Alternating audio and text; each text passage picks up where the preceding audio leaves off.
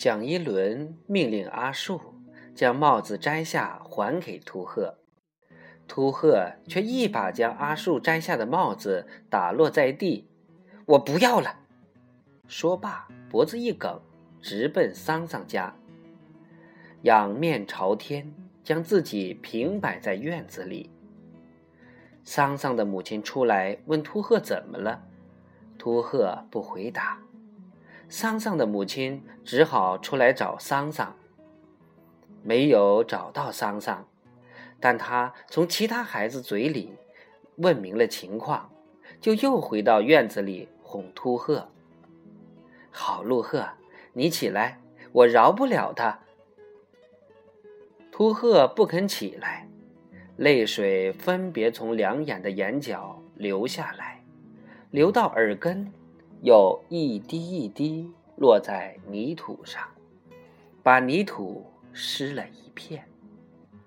后来，还是刚从外面回来的桑乔将秃鹤劝走。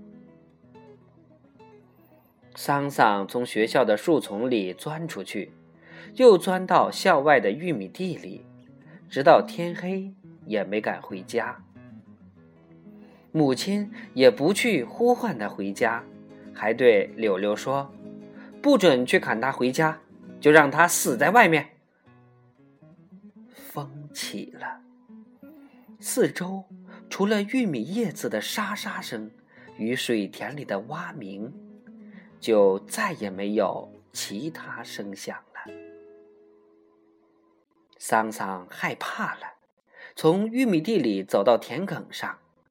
他遥望着他家那幢草房子里的灯光，知道母亲没有让他回家的意思，很伤心，有点想哭，但他没哭，转身朝阿树家走去。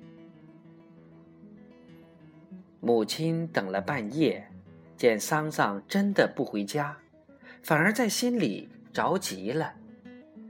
嘴里说着不让人去换桑桑回家，却走到院门口，四处张望。阿树的母亲怕桑桑的母亲着急，摸黑来到了桑桑家，说：“桑桑在我家，已吃了饭，和阿树一起上床睡觉了。”桑桑的母亲知道桑桑有了下落，心里的火。顿时又起来了，对阿树的母亲说：“是让桑桑回来睡觉。”但当他将桑桑从阿树的床上叫醒，让他与自己一起走出阿树家，仅仅才走了两块地远，就用手死死揪住桑桑的耳朵，直揪得桑桑龇牙咧嘴的乱叫。桑乔。早等在路口，说：“现在就去陆鹤家向人家道歉。”